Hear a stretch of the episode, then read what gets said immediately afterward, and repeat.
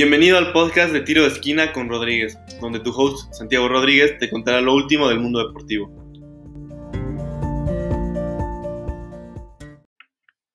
Hola, muchísimas gracias por escucharme. El día de hoy vamos a platicar un poquito acerca de los cuartos de final en la Europa League, cómo surgieron y quiénes avanzaron a las semifinales.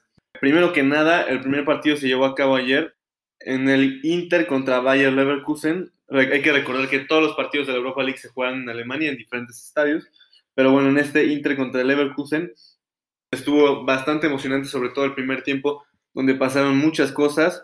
Entre el minuto 15 y el minuto 24 se anotaron los tres goles del partido. El Inter empezó ganando 2 a 0 con goles de Nicola Varela y Romero Lukaku. Por otro lado, Kai Havertz eh, anotó por el lado del Leverkusen.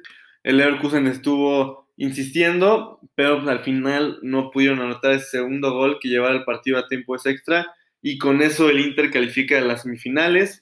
El segundo partido de ayer fue el Manchester United contra el Copenhague, un partido donde nos sorprendió el equipo danés, ya que la gente pensaba que el Manchester United ganaría fácilmente este partido, lo cual no fue el caso.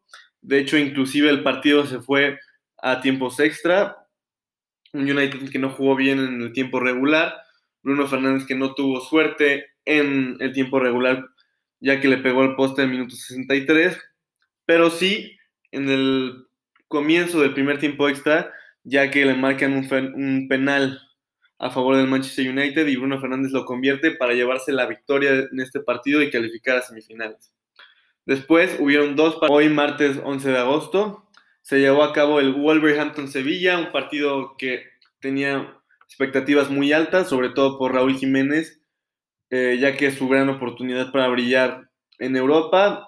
Raúl falló un penal al minuto 7, cuando el Wolverhampton empezaba jugando mejor que el Sevilla, se veía bien, lamentablemente Raúl falla este penal, el Wolverhampton sigue unos 10 minutos al ataque, después de esto el Sevilla agarra la pelota, nunca le, volvió a prestar la pelota al Wolverhampton, tuvo el control total del partido y al minuto 88 en un balón parado Lucas Ocampos anota de cabeza para darle el pase al Sevilla a la semifinal para poderse enfrentar contra el Manchester United.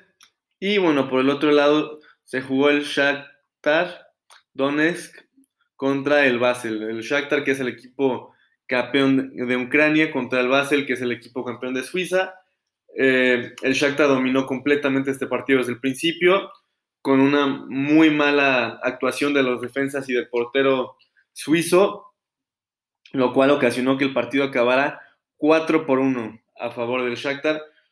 Al final fue muy fácil para el Shakhtar. Eh, las semifinales se llevarán a cabo este domingo y lunes. El domingo se jugará el Sevilla-Manchester United y el lunes se jugará el Inter contra el Shakhtar.